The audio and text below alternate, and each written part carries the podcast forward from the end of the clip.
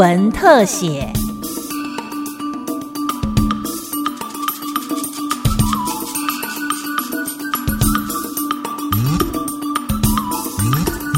听众朋友您好，欢迎收听今天的新闻特写，我是郑基威。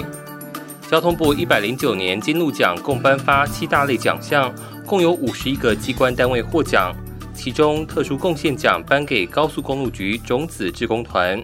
发起人林芳如科长现在服务于高速公路局南部养护工程分局。从本来搞定电脑问题的资讯工程工作，被转调到服务区，让他无意间在国道服务区捡到了一颗形状很漂亮的种子。他忽然想到，种子就像是承载生命的方舟，从此爱上各种树木的种子。不到两年的时间，林芳如就收集到了两百多种的种子，如数家珍。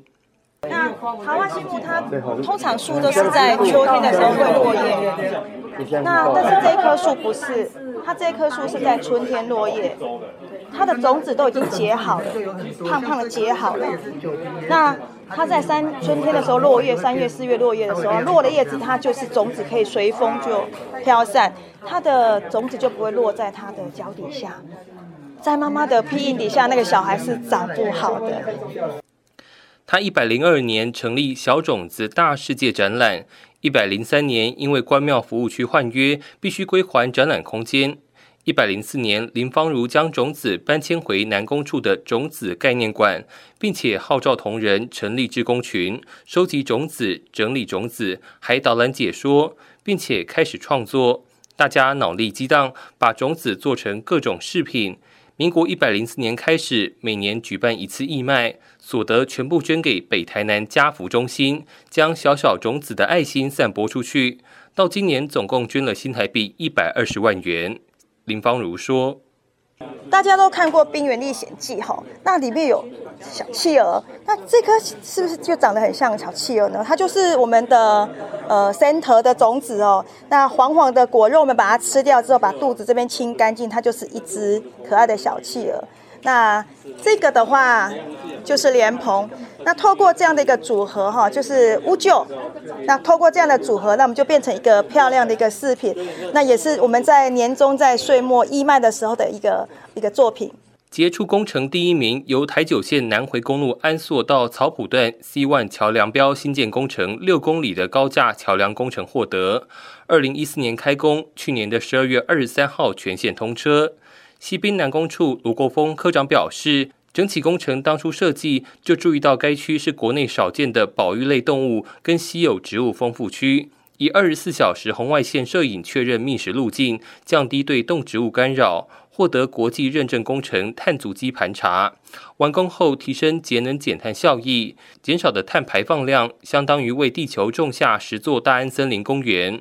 工程完成之后，缩短了南回公路五公里，让往返台东到屏东两地的旅行时间也缩短了三十分钟。南回这段改善路段通车之后，相较于本来的路线，减少六十七处弯道跟一百零四处潜在的摊方路段。如果以每天九千两百八十七辆车子平均流量计算，总计每年帮用路人省下一百一十二万小时的行车时间。自通车以来，由于两侧林相并未破坏，绿意盎然，拥有最美公路及藏桥于林的美名。罗国峰科长说。当初我们来到这个工地，其实因为那个都是他们呃这种种田的地方，或者是收成打猎的地方，那他们也很担心我们来会不会破坏生态。那我们除了持续的跟他保持沟通，也保持一个良好的互动。国道一号彰化花坛战备道路获得金鹿奖杰出工程奖第二名肯定。高工局中区养护工程分局斗南公务段段长黄少祥表示，花坛战备道所用的沥青混凝土具抗高温特性，施工后平坦度跟抗滑值都有提升，增加铺面生命周期及降低后续维护成本。除了提供平日用路人平坦旅行服务，也经得起战机的起降考验。汉光三十五号演习的一个任务需要，也必须在。五月二十八号的这个启程哦，那让空军能够做一个战机的起降哦，这个也也是我们的一个艰难的任务啊。因为这个除了呃天候的一个影响之外哦，那还有我们高速公路，即使在礼拜六跟礼拜天哦是没有办法施工哦，因为避免呃对呃高速公路的一个使用哦，造成影响哦，所以我们的其实我们可以工作的时间相当的有限哦，那所以我们工作同仁呃在这个夜间的施工，其实呃投入的呃精神跟跟这呃体体力时间哦都是相当的呃不容易，那我们能够获得这样子的殊荣肯定哦，也谢谢各位各位长呃长官的一个肯定。